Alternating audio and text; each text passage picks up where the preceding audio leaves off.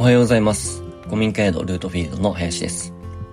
この番組は山梨県が好きすぎて山梨に移住してきた僕が富士五湖の一つ西湖で山や地域について喋っていく番組です。山や地域について喋っていく番組ですと言いつつ、今日はですね、えまた Voicy さんのハッシュタグ企画で、え我が家のご馳走というテーマで喋っていきたいと思います。えっと、まあ、僕は今ですね、一人暮らし、まあ、ずっと一人暮らしなんですけども、さ、あの、高校出てからね。えーなので、あんまりこう、ご馳走を自分で作るっていうことはあんまりないので、えっと、高校までいた実家ですね。で、えーまあ、母親がよく作ってくれていたご馳走の話をしたいと思うんですけれども、まあ、ご馳走というかですね、うちの母親はもともとあの、料理学校を出ていて、すごく料理が上手な人だったんですね。なので、結構、あの、今思えば、実家で暮らしていた頃は、あの、ほ、ほぼ、ほとんど毎日のように、まあ、ご馳走というか、すごい美味しいものをたくさん食べさせてもらっていたなっていう気がします。あの、まあ、お袋の味ってよく言いますけどね。あの、そんな、お袋の味というか、えー、思い出の味みたいなものがたくさんあるので、まあ、これっていうのがね、あんまりこう、えー、チョイスできないんですけれども、まあ、その中でもね、えっと、ぜひ皆さんに今日はお勧めしたい料理っていうのがありまして、えっと、うちの実家でよくやっていたので、これどこの家庭でもやっているものなんだろうなっていうふうに勝手に思っていたことがあるんですけれども、あの、意外とね、えー実家を出て、えー他の人に聞いてみると、他の家ではやっていない料理で、えーすごくヘルシーだし、美味しい料理っていうのを、えー実家でね、よく作ってくれていたので、えーちょっと今日はその料理の話をしたいと思います。えーそれっていうのはですね、あの、手巻き寿司ありますよね。えー海苔に、えーご飯乗っけて、そこにこう、マグロとかね、いろんなこう具材を乗っけて巻いて食べるっていうのあるじゃないですか。まあ、ご家庭でもやられるところもあると思うんですけれども、えっと、それにちょっと似たようなものなんですが、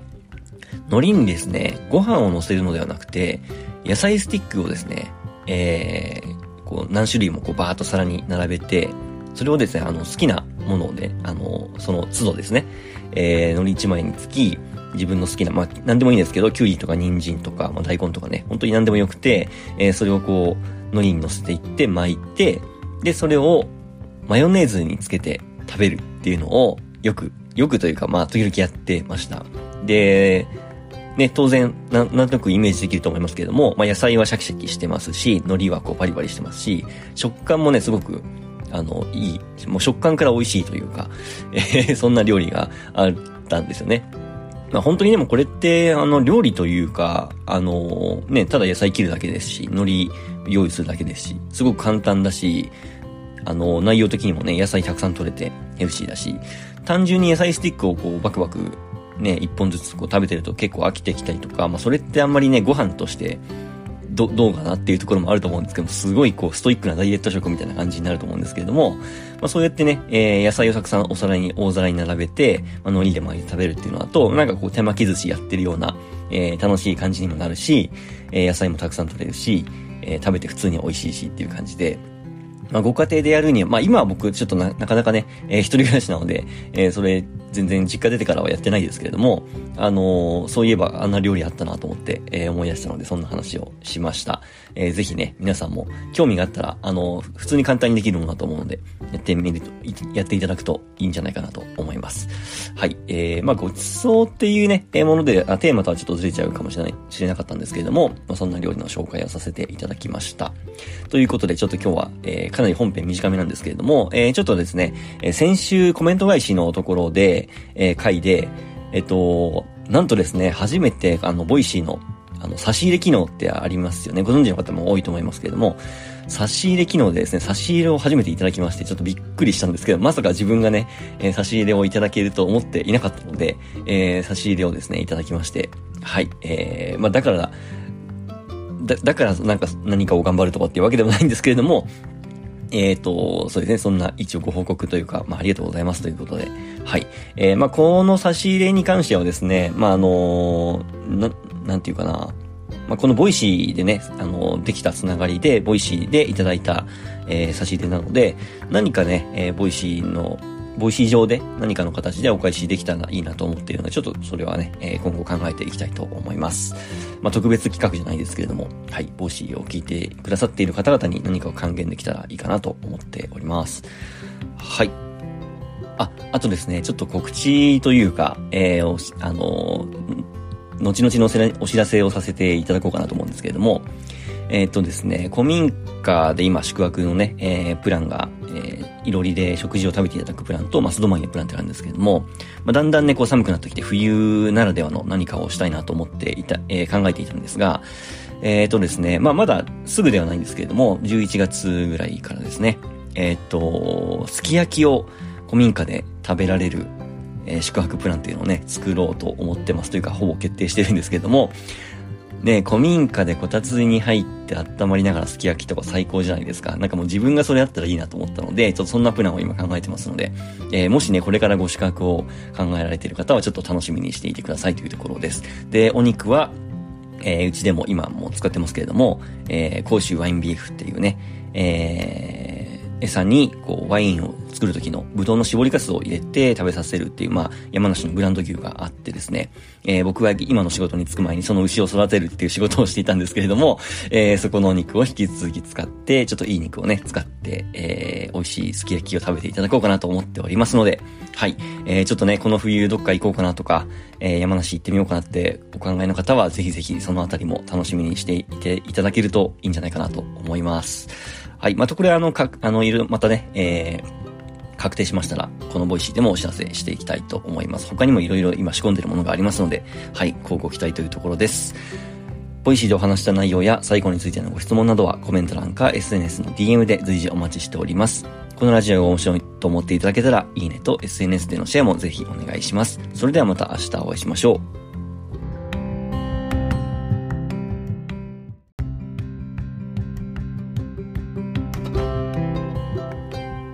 はようございます。古民家宿ルートフィールドの林です。この番組は山梨県が好きすぎて山梨に移住してきた僕が富士五湖の一つ最古で山や地域について喋っていく番組です。はい。では今回はタイトルにあります通り、初心者の方のための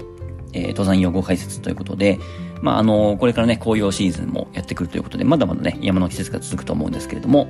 えー、まあ、これからね、登山に、えー、登山を始められる方とか、えー、あとはまあ最近登山この夏始めてまだまだ初心者という方のための、えー、基本的なね、用語解説をしていきたいと思います。で、これ結構上げ出したらたくさんあることに気づいたので、えー、今日からちょっと3回にわたってですね、えー、何とか編、何とか編、何とか編みたいな感じで、えー、分けて、えー、カテゴリー分けして話していきたいと思います。というわけで、初日の今日はですね、まあ、ベーシック編というか、えー、その山行、まあ、山に行くこと自体を山行っていうんですけれども、えー、山行で使うワードみたいなものをえー、喋っていきたいと思います。はい。えー、で、まず一つ目ですけれども、エスケープルートっていう言葉があります。まあ、あの、エスケープってね、逃げるっていう意味なんですけれども、えー、これはあの、山に行く計画段階で、えー、使ったりするんですけれども、えー、山に行くときっていうのは、えー、天気が急に変わったりとか、あとは自分の体調が変化したりして、予定通りに行かないことっていうのがありますよね。で、その場合に、まあ、来た道を変えるっていうのが一番近道だったらそれでいいんですけれども、場合によってはですね、来た道を引き返すよりも、えー、途中どこかにこう下山してしまったりとか、あとは近くに山が山小屋がある場合には、えー、そこに一旦、えー、休憩しに行くとかね、避難しに行くとか、えー、そういった、あの、予定にはない道を行くことがあると思うんですよね。で、その予定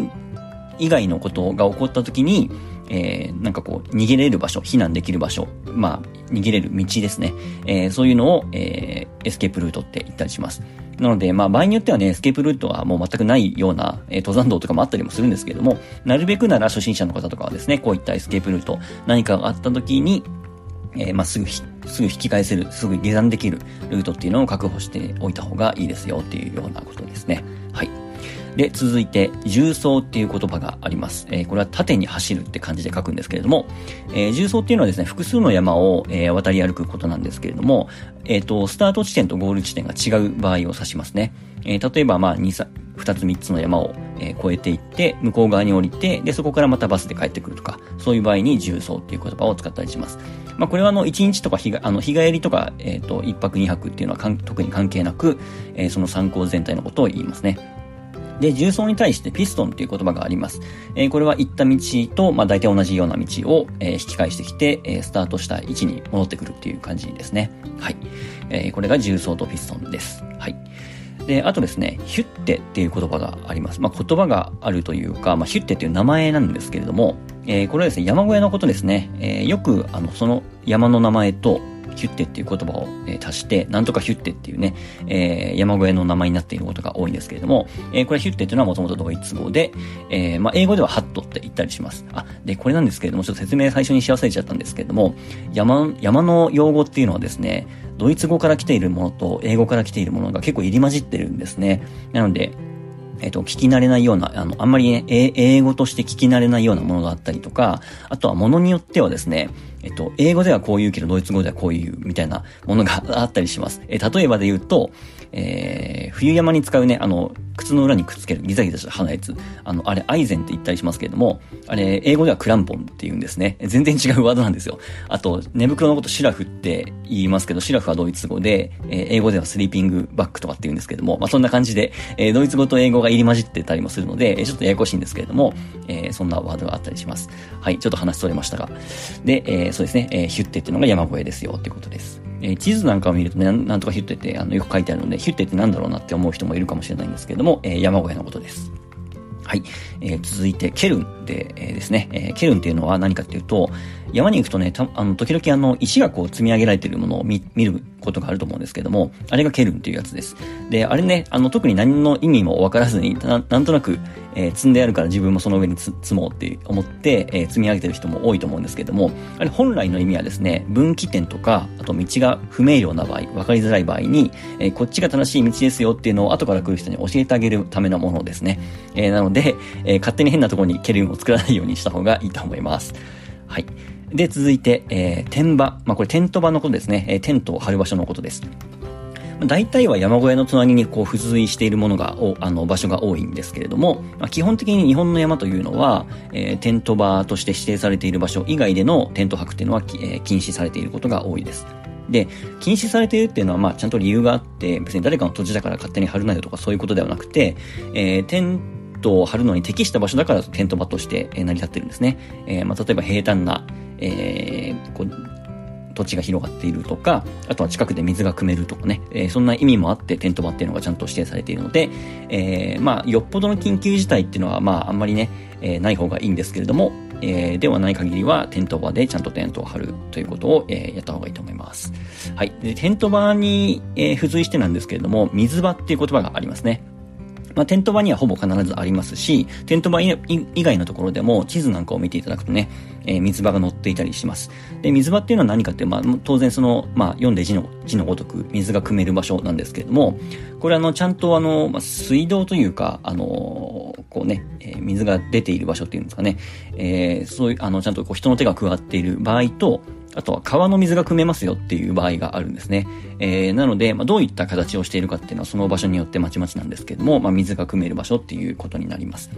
で、水場はですね、あの、場合によってはなんですけど、季節によってね、結構枯れていたりとか、えー、することもあるので、まあ、これはもう100%ね、えー、信じられるっていうものではないんですけども、まあ、一応山においてね、水っていうのは本当に貴重なものなので、えー、水場の場所っていうのは必ず確認していった方がいいと思います。特に泊まりで行く場合ですね。はい。そういった場合には水場の場所を、えー、しっかり確認していきましょうということです。はい。で、えー、また水場にちょっと、えー、付随してなんですけれども、図書っていう言葉があります。えー、これは漢字で書くと、渡るっていう漢字に、えー、山水の歩くって書いて、図書って読むんですけれども、えー、図書っていうのは川を渡るポイントですね。えー、で、登山道の中にはですね、途中川を渡るような場所もあるんですけれども、えー、ここでちょっと注意しなきゃいけないのがですね、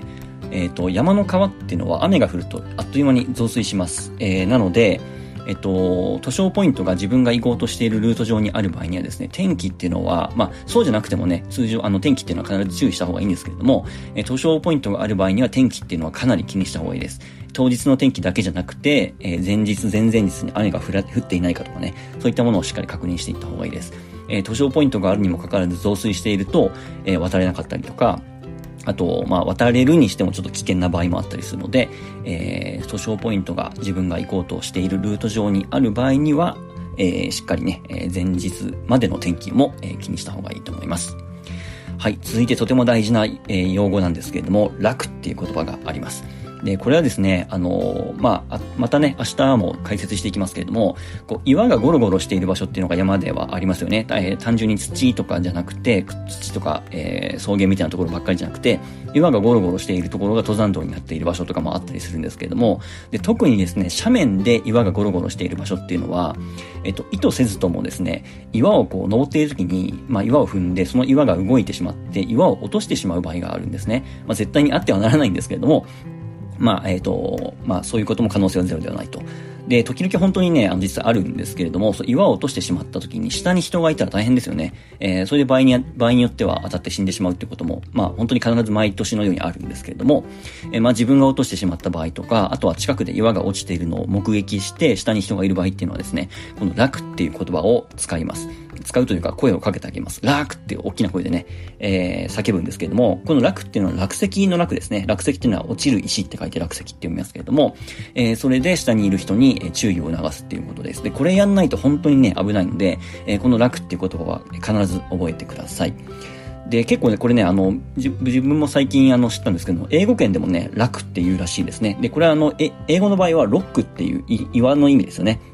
えー、ロックっていう言葉の発音が、えー、楽っぽく聞こえるっていうことは、楽っていうね、えー、ぽく聞こえるってことなので、まあ、英語でもなんとなくこう、楽っていうような発音で言うらしいです。はい。そして最後ですね、えー、日本百名山っていう言葉を一応言っておきます。入れておきます。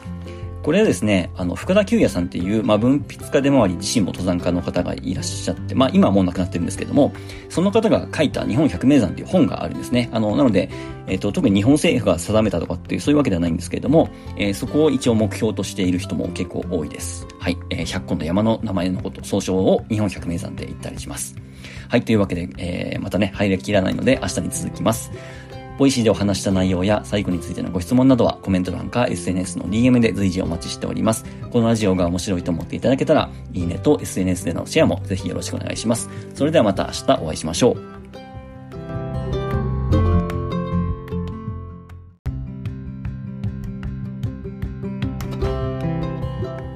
おはようございます。古民家宿ルートフィールドの林です。この番組は山梨県が好きすぎて山梨に移住してきた僕が富士五湖の一つ最古で山や地域について喋っていく番組です。はい。というわけで、昨日に引き続き、えー、山の登山用語の解説をしていきたいと思います。えー、今回は地形編ということで、えー、地形にた、え、まつわる用語ですね。はい。では早速行きましょう。じゃまず1個目、えー、最初、ピークですね。えー、これは簡単かと思います。山頂のことですね。えー、ピークハントって言ったりしますけれども、ピークハントっていうのは山頂を目指す登山、え、目指す登山のことですね。で、日本においてはですね、結構この、えー、山頂を目指すのがイコール登山みたいなイメージがあると思うんですけども、えー、海外では結構それはあんまあんまり一般的ではなくて、えー、その山腹っていうかね、山の途中を、えー、歩くような、えー、必ずしも山頂に行かないような、えー、登山スタイルっていうのも結構一般的です。えー、っていう感じですね。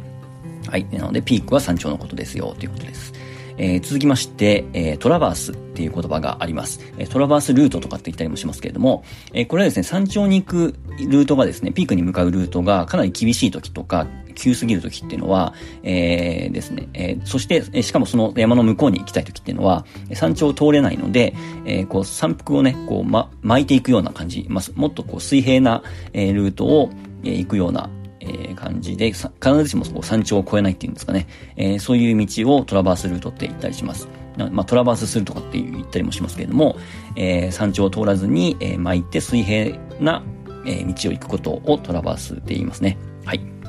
で、続きまして、えー、コル、暗部っていう言葉があります。まあ、コルと暗部って、まあ、どっちも同じような意味で使うんですけれども、えー、これはですね、稜線ってありますよね。あの、えっ、と、山と山をつなぐ、まあ、尾根のことですけれども、稜線の途中にある、まあ、一番低いところをコルって言います。こう、へっこんでるところですね。で、えっと、これですね、あの、峠と結構混同しがちです。登山やってる人でも結構あんまり違いが、えー、ちょっと区別し、できてない人もたまにいるんですけれども、峠っていうのは、まあ、同じような地形なんですけれども、えっと、その山を昔の人はね、あの、越えるときに、その当然ですけども、一番標高が低いところを通った方が楽なわけですよね。で、えっ、ー、と、その山脈に対して、こう山を横切るように垂直に、えー、道が通っている場所の、まあ、その道の最高点というか、まあ、山から見たら最低点ですけれども、そこを峠って言います。で、それに対してコルとかアンブっていうのは、え地形的には同じような感じなんですけれども、そこに必ずしも、えっと、山脈を横切る道がないんですね。なので、峠があるところには基本的には道があります。あの、山脈を横切る道があります。で、コルとかアンブって地図に書いてあるところに関しては、えー、道は基本ないです。あ、ないっていうのは、その、山脈を横切るような道はないです。下山するような道とかね。え山頂と山頂をつなぐ稜線上の道はああのありますけれども、えー、下山に、えー、つながるような道っていうのは基本的にコルトカン部にはないことが、えー、多いです。多いというか多分全部そうじゃないかなと思うんですけれども、はい、そんな感じです。はい、続いて、え、ガレバっていうのがあります。えー、昨日ね、ちょっとコルの、あの、コルじゃないや、えっと、楽の説明のとこでも言いましたけれども、えー、山っていうのは、こう、岩がゴロゴロしているような場所もあったりするんですね。えー、北アルプスなんか行くとよくありますけれども、で、その、あの、岩がゴロゴロしているところが登山道になっていて、もうそこを通るしかないというところもあるんですけども、えー、そういうところをガレバって言います。まあ、ガレてるとかっても言いますけどね。で、そのガレバの、えっと、岩の目の粗さによって、ちょっと名前が変わったりします。えー、大きな岩がゴロゴロしているところ、ゴロゴロしているようなところは、ゴーロって言ったりもしますし、あとはもっと砂礫っていうようなね、あの、まあ、砂利みたいな、えー、道が続いているところは、ザレバって言ったりしますね。えー、そんな感じです。はい。えー、それに対して、まあ、対してというか、えー、続きまして、鎖場っていうものがありますね。鎖場っていうのは、まあ、その読んで字のごとく鎖が張られている場所なんですけれども、地図上に鎖場って書いてある場所は、大体の場合ですね、えー、ちょっと危険な岩場だったりとか、まあ、角度が急なね、岩場とか、あとはこう横が崖になっていて、えー、切れ落ちている部分とか、そういった部分に鎖が貼られていることが多くて、えー、地図にはこの鎖輪っていうのは表記されていることが多いです。はい。なので、初心者の方は鎖場っていうのはね、地図上にあったらちょっと構えていくか、えー、そういったところは、えー、避けて、まあ、高特に高所恐怖症の人とかはね、えー、そういうところに行ってこう固まっちゃうと自分も動けなくなっちゃって怖いですし、え、前後の人がそこを通れなくなっちゃうの。まあ、大体鎖場があるところっていうのは、人一人しか通れないような狭さのところがほとんどなので、え、そういうところでね、止まっちゃうと、えー、前後の人にも他の人の迷惑になっちゃうので、え、初心者の人とか高所恐怖症の人はそういったところはなるべく避けた方がいいと思います。はい、えー、続いて、設計っていう言葉がありますね。えー、これはですね、まあ、あの、白馬岳とかが、まあ、特に顕著ですし、まあ、大設計というのがありますし、あと富士山とかにもありますけれども、えー、冬の間に降った雪が夏になっても、えー、溶けないようなところありますよね。えー、こう、山の、えっ、と、尾根の尾根の間のこう谷に、谷になっている、まあ、日陰になっている部分とかによくこう、雪が溜まっているのが見えると思うんですけれども、えー、そそういったところを設計って言います。場合によってはこの設計の上に登山道が、えー、登山道になっている部分があって、設計の上を歩かなきゃいけない部分、あの、場合とかもあったりするんですけれども、まあ、そういったところは、こう、アイゼンをつけたりとかしてね、えー、歩く必要があるので、ちょっと注意が必要ですよっていうことです。はい。続いて、これは初心者の人にはあんまり関係ないかもしれないですけれども、バリエーションルートっていう言葉があります。えっ、ー、と、バリエーションルートっていうのは一般的ではないコースなんですけれども、一般的ではないってどういうことかっていうと、まあ、あの、道がね、不明瞭だったりとか、ちょっと危険な場所があったりとか、えー、クライミングやる人なんかはね、このバリエーションルートを使って岩、岩登りなんかをする人が結構いたりするんですけれども、あと、あの、以前ですね、この Voicy でもどっかでお話しした山と高原地図っていうね、一般的な登山地図があるんですけれども、えー、そこではこのバリエーションルートっていうのは、まあ、線が書かれていなかったりとか、あとは、あの、点線でね、破線って言って、えー、点線で書かれていることが多いんですけれども、えー、そういったルートになります。なので、まあ一応行けなくはないんですけれども、えー、ちょっと上級者レベルとかね、えー、あとは目的が、まああの、山を登ることじゃなくて、えっ、ー、と、岩でね、クライミングをする人とか、そういったところ、まあ、道がないような場所ですよね。えー、そういったところをバリエーションルートって言ったりします。はい、続いて、カールっていう言葉がありますね。えー、これは氷河によって削られた半円形の谷のことを言うんですけれども、えっ、ー、と、まあ、その山をですね、スプーンでこうグリッとえぐったような感じの形になっていて、まあ、丸、丸いというかね、えー、丸い谷というか、そんな感じの形になっていて、え、そのカールの中には池があったりとかすることもあります。まあ、中央アルプスのね、戦場時期カールっていうところとか有名ですよね。あそこはロープウェイで上がれたりもしますけれども。はい。え、非常に美しい地形です。はい。そして次が、キレットっていう言葉がありますね。これは稜線の一部がこう、スパンとね、えー、急激に切れ落ちている、まあ、さっきも言ったコルとかね、暗部のことを言うんですけれども、えー、まあ、ちょ、あの、このコルとか暗部のよりこう、角度が急なところとか、ね、そういう場合に、キレットって言ったりします。で、キレットって、えっと、カタカナでよくね、表記されているので、あの、外国語かなと思う人が多いと思うんですけれども、実はこれ日本語由来らしいですね。あの、キレットってあの、切るっていう感じに、とって、あの、なんていうかな、と、あの、引き戸のと、えー、小口の子とかも書きますけども。で、えー、キレットってもともとは言うらしいですね。はい。これ僕も最近知りました。まあ、北アルプスにあるね、あの、穂高連峰の大キレットとかがすごい有名ですけれども、えー、まあ、基本的にはこれは結構危な、キレットっていうのは、あの、大体ね、えー、全体的に危ないところが多いので、えー、これもやっぱり初心者の人は、あの、なるべく避けた方がいいかなとは思います。まあ、経験積んできたらね、結構、あの、面白いんですけれども。はい、そんな感じですかね。まあ、他にもありますけれども、とりあえず初心者の方のが、えー、最低、最低限というかね、えー、覚えた方がいい、えー、地形編の登山用語は以上になります。えー、明日もまだ続きますね。 Voicy でお話した内容や西湖についてのご質問などはコメント欄か SNS の DM で随時お待ちしております。このラジオが面白いと思っていただけたらいいねと SNS でのシェアもぜひよろしくお願いします。それではまた明日お会いしましょう。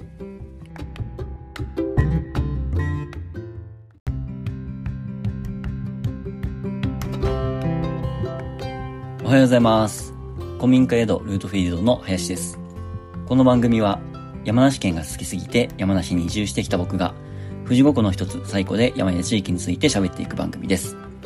はい。というわけで、昨日までに引き続き、えー、登山用語解説、えー、今日で第3回目ですね。えー、今日はギア編ということで、まあ、ギアっていう言葉自体がね、えー、ちょっと登山用語っぽくなってるんですけども、ギアっていうのは何かっていうと、えー、まあ、使う道具であったりとか、あと、あの、服のこともね、ギアって言ったりします。まあ、そのレイヤーリングっていう言葉もありますけれども、まあ、いろんなね、こう、服の組み合わせ、まあ、機能的な服の組み合わせがあったりするんですけれども、まあ、それもやっぱギアに入り、含まれることが多いです。はい。では早速行きましょう。まず一つ目ですけれども、まあ、テントはわかるので解説はいらないと思いますけれども、えー、テントとですね、えー、対比して、対比というか、えー、テントの一種なんですけれども、ツエルトっていうのがあります。で、これはですね、小型の軽量テントのことではあるんですけれども、えー、結構ですね、まあ、トレッキングポールを使って立てないといけなかったりとか、あとは防水性がなかったりとか、どちらかというとこう、緊急時の時のために一応持っておくみたいな、あの、意味合いが強いですね。あの、まあ、登山のレベルがど、かなり上がってくると、このツエルトでも十分だったりするんですけども、あんまり初心者の人がこれを持つことはない、ないかなというところです。はい。一応ツエルトっていう言葉だけ、えー、解説しておきます。はい。えー、そしてですね、えっと、シュラフっていうのがありますね。えー、これ昨日だか一昨日も話したと思いますけれども、寝袋のことです。で、えっ、と、シュラフっていうのがドイツ語由来で、英語だとスリーピングバッグって言ったりしますけど、まあ、シュラフっていうことの方が多いと思いますね。はい。で、まあ、寝袋に関してはですね、本当にどういう山に行きたいか、どういう気温の山、参考登山をするのかによって、だいぶ選び方が変わってくると思いますので、えー、このあたりはね、えー、アウトドアショップとかに行っていろいろ相談されるのがいいかと思います。何がおすすめって一言で言われても、あんまり、えー、そうん、こう、いい答えができない感じですね、これはね。えー、素材も、まあ、ダウンとかね、河川とか、あの、化学繊維とかね、えー、そういうのが全部目的によって変わってくると思いますので、えー、そのあたり、まあ、これからシラフを買おうとしている方は、とえー、アウトドアショップに行って、で、まずは自分がどういう山に登りたいのか、ね、えー、どういう参考をしたいのか、それによってだいぶ、えっ、と、その使い、使うシュラフとかテントとかも変わってくると思いますので、え、まずは自分がどういう、え、山に行きたいかとかっていうのを、まず、あの、しっかりね、決めてからアウトドアショップとかも、え、行くのがいいんじゃないかなと思います。はい、えー、では続きまして。え、今もち,、え、ちらっと言いましたけれども、トレッキング、え、トレッキングポールですね。え、これはストックとかも行って行ったりもします。まあ、ステッキっていうのはあんまりね、えー、最近は言わないかもしれないですけども、えー、トレッキングポールとかステッキ、あ、えストックっていう風に言います。まあ、これはあの、手に持つ棒ですよね。えー、まあ、1本だったり2本だったりするんですけども、まあ、個人的には2本しっかり持つのをお勧めしますね。1本持ってる人も結構多いですけども、まあ、個人的には2本持つのがいいかなと思います。で、これはですね、当然そのバランスを取りやすくして疲労を軽減するっていう効果もありますし、あとは上りだけじゃなくて結構下りもよく使うんですよね。あの、トレランでもね、トレイルランニングでも使ったりするんですけども、下り下りの衝撃を緩和するっていう意味でも使ったりするので、えー、初心者の方でもこのトレッキングポールっていうのは、えー、結構ね、えー有効というか役立つんじゃないかなと思います。まあ、この辺もね、自分に合ったトレッキングポールとかストック、ストックっていうのがあると思いますので、えー、ちょっとこう、アウトドアショップとか行って相談するのがいいかと、いいかと思います。はい、そして、ハイドレーションっていう言葉ですね。これあんまり聞き馴染みないかと思いますけれども、えー、これはまあ水分を補給する方法というか道具というかそんな感じなんですけれども、えっと、まあペットボトルでね、えー、ドリンクを持っていく人も多いと思うんですけれども、時々山とか歩いてると、こうなんかこう、ザックからこうチューブみたいなのが出ていて、それで水を飲んでる人とかたまに見かけると思うんですよね。えー、あれがハイドレーションというものなんですけれども、まあ、あの、ウォーターバッグ1リットルとか 2, 2リットルとか、あの、水が入るような、えー、もの、袋的なもの、ビニール袋的な、ビニール袋じゃないな、なんかプラスチックバッグ的なものをザックに入れておいて、えー、そこからこうチューブを、えー、こう、口元というかね、肩の下あたりにこう伸ばして、それで水分補給ができるっていうものになります。で、これペットボトルと何が違うのかっていうとですね、まあ、これはあの、どちらがいいとかっていう問題ではなくて、まあ、完全に好みではあるんですけれども、まあ、背中にね、あの、その水分を背負っておける、いけるっていうので、あの、いちいちね、こう、ペットボトルの蓋を開けたり、閉めなくたりしなくて、しなくていいっていうのと、まあ、落としたりしないっていうこともありますし、そんなところですかね。まあ、これは完全に好みなので、えー、ハイドレーションがいいのか、えー、ペットボトルで十分なのかっていうのは人によると思います。はい。はい、続いてですね、バーナーとかストーブって言ったりします。えー、これはですね、えっと、火を起こす道具ですね。まあ、ガスバーナーとかアルコールストーブとかって言ったりもしますけれども、えっと、まあ、お湯を沸かしたりとかね、えー、何かこう、クッカーで調理をしたり、まあ、クッカーっていうのもそのギア用語だな。えっ、と、まあ、ちょっとお鍋でね、調理をしたりとか、えー、っていう時に、この火を起こすシステムですよね。えー、まあ、結構そのガソリン、あの、ガソリンじゃないや、えっ、と、まあ、ガソリンもありますけれども、えー、ガス、ガスのね、カートリッジっていうか、えー、ちっちゃいガスボンベみたいなもの、アウトドアショップとか行くと、あの、見かけると思うんですけれども、まそれプラス、あの、コンロの部分っていうかな、あの、土台になる部分、五徳の部分っていうんですかね、えー、あれをこうくっつけて、えー、バーナーとして使うっていうことが多いです。はい。あとは、まあ、その、バーナーとかストーブもね、いろんな形があるので、今言ったみたいにガスとかガソリンとか、あと、まあ、えっ、ー、と、アルコール燃料だったりとか、あと固形の、固形燃料ですね。あの、よくあの、旅館で、こう火つけ、チャッカマンで火つけてちっちゃい鍋みたいなのをグツグツやるみたいなのがあるじゃないですか。ああいうのを山、山でも使ったりするんですけども、えー、あれも一応ストーブの一種ですね。はい。そんなことで、えー、火を起こすものをバーナーとかストーブって言ったりします。はい。そしてですね、あ、今言ったやつですね。えっ、ー、と、クッカーとか、えっ、と、まあ、コッフェルとか、コッフェルとかって言うんですけども、えっ、と、まあ、山で使う、まあ、簡単な調理器具とか、まあ、鍋のことをですね。うん。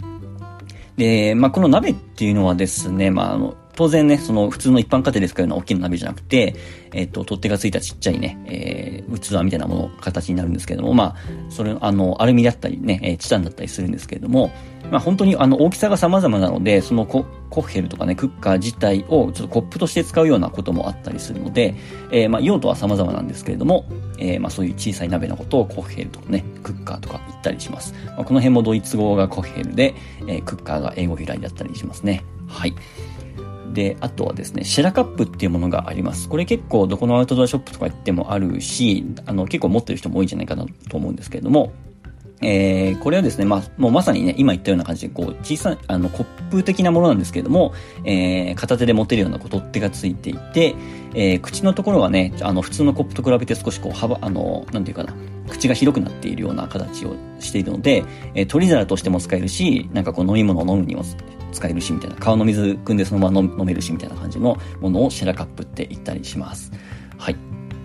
はい、そしてタープですね。えー、これはまあ登山じゃなくても使うと思うんですけれども、タープっていうのは、えー、テントではなくて、その上の部分だけ、えー、と、そのシートを上に貼るような感じなんですけれども、えー、それをタープって言ったりします。まあ、費用系のね、えー、休憩ポイントとして使う、使い場合もあれば、場合によってはこのタープだけ貼って、その下でね、え、ー、と、寝袋に入って、それで用、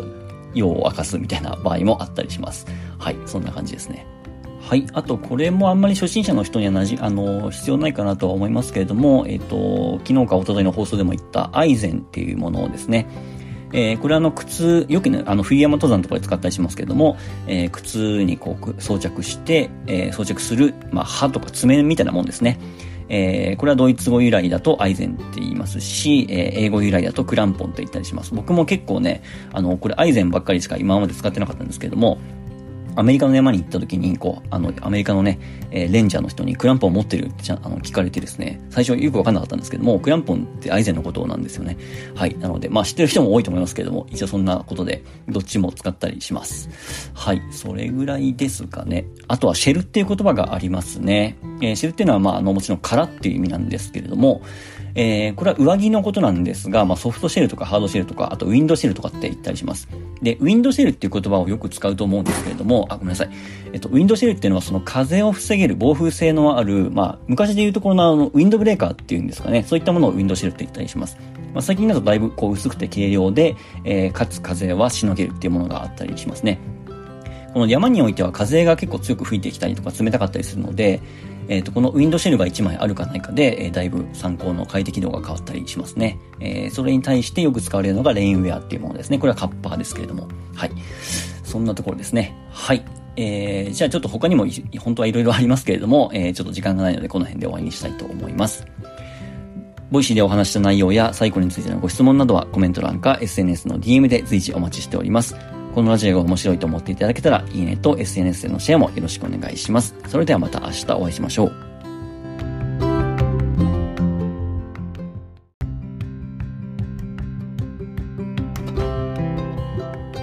おはようございます。古民家宿ルートフィールドの林です。この番組は山梨県が好きすぎて山梨に移住してきた僕が富士五湖の一つ最古で山や地域について喋っていく番組です。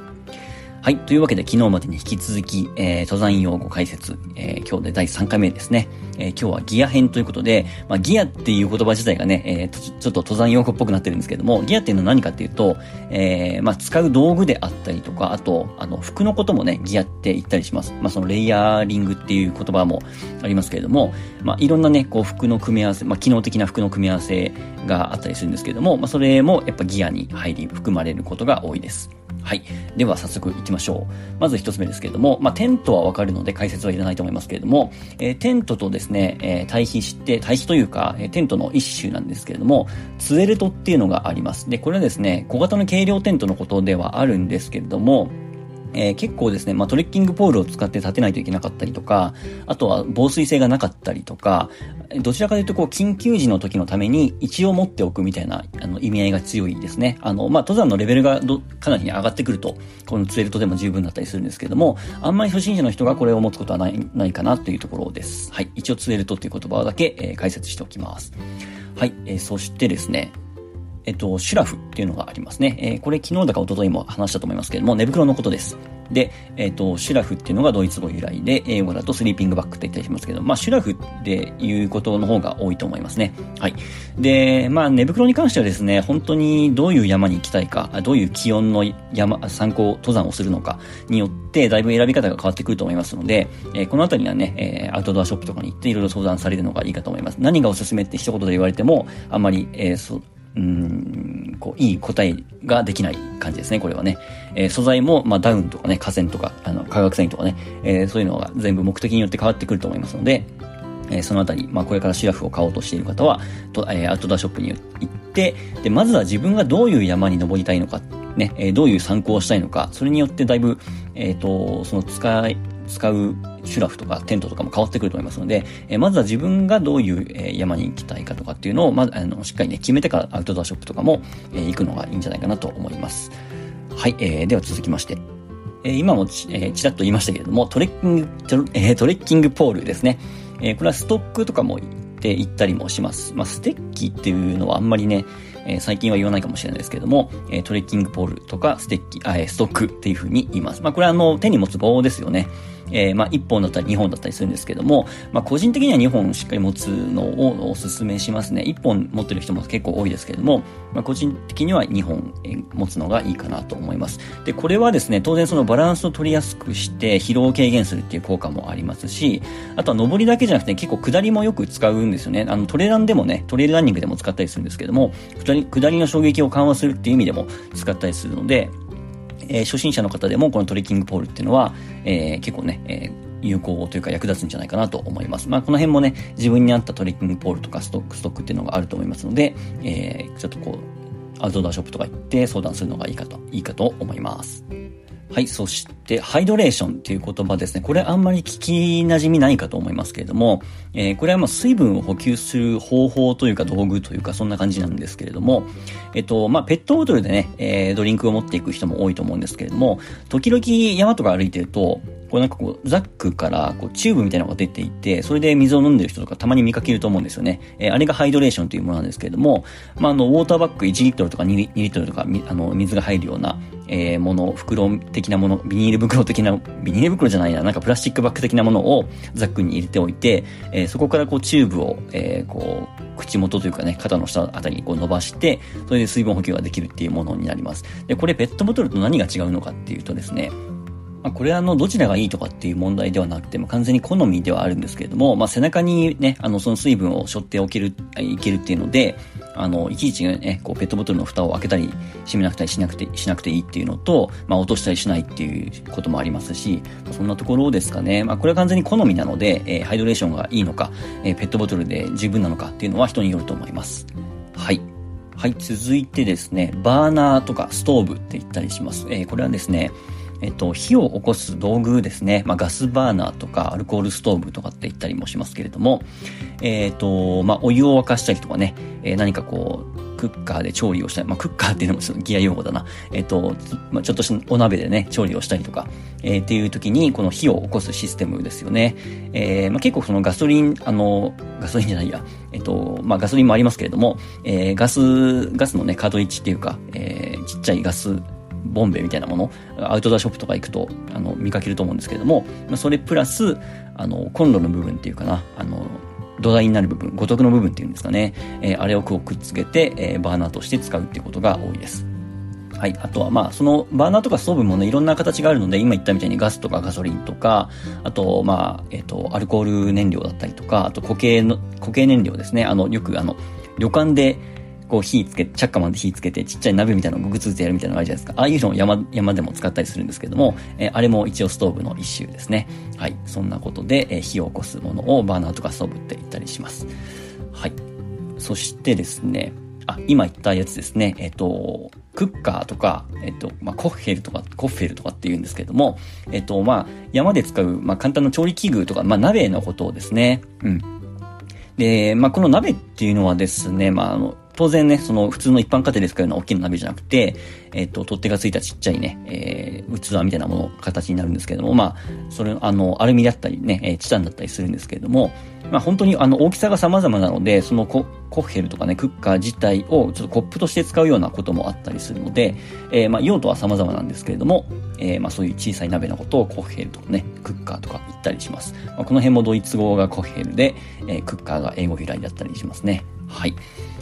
で、あとはですね、シェラカップっていうものがあります。これ結構どこのアウトドアショップとか行ってもあるし、あの、結構持ってる人も多いんじゃないかなと思うんですけれども、えー、これはですね、まあ、もうまさにね、今言ったような感じで、こう、小さい、あの、コップ的なものなんですけれども、えー、片手で持てるようなこう取っ手がついていて、えー、口のところはね、あの、普通のコップと比べて少しこう、幅、あの、なんていうかな、口が広くなっているような形をしているので、えー、取り皿としても使えるし、なんかこう、飲み物を飲むにも使えるし、みたいな、川の水汲んでそのまま飲めるし、みたいな感じのものをシェラカップって言ったりします。はい。はい。そしてタープですね。えー、これはまあ登山じゃなくても使うと思うんですけれども、タープっていうのは、えー、テントではなくて、その上の部分だけ、えー、と、そのシートを上に貼るような感じなんですけれども、えー、それをタープって言ったりします。まあ、費用系のね、えー、休憩ポイントとして使う、使い場合もあれば、場合によってはこのタープだけ貼って、その下でね、え、ー、と、寝袋に入って、それで用、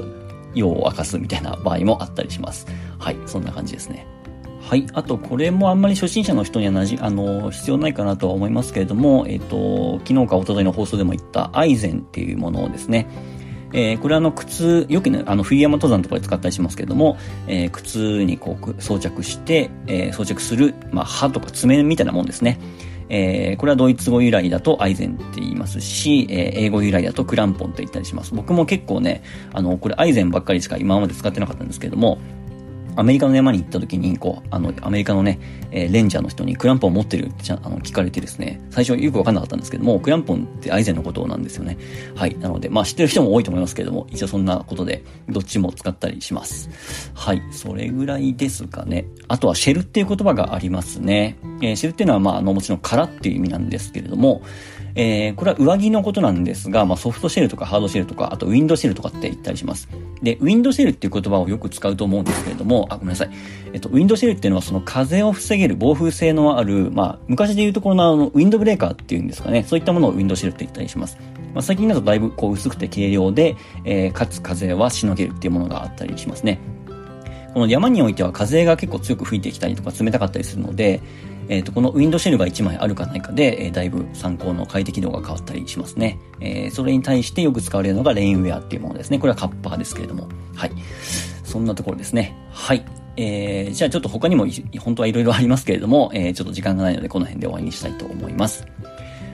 Voicy でお話した内容や西湖についてのご質問などはコメント欄か SNS の DM で随時お待ちしております。このラジオが面白いと思っていただけたら、いいねと SNS でのシェアもよろしくお願いします。それではまた明日お会いしましょう。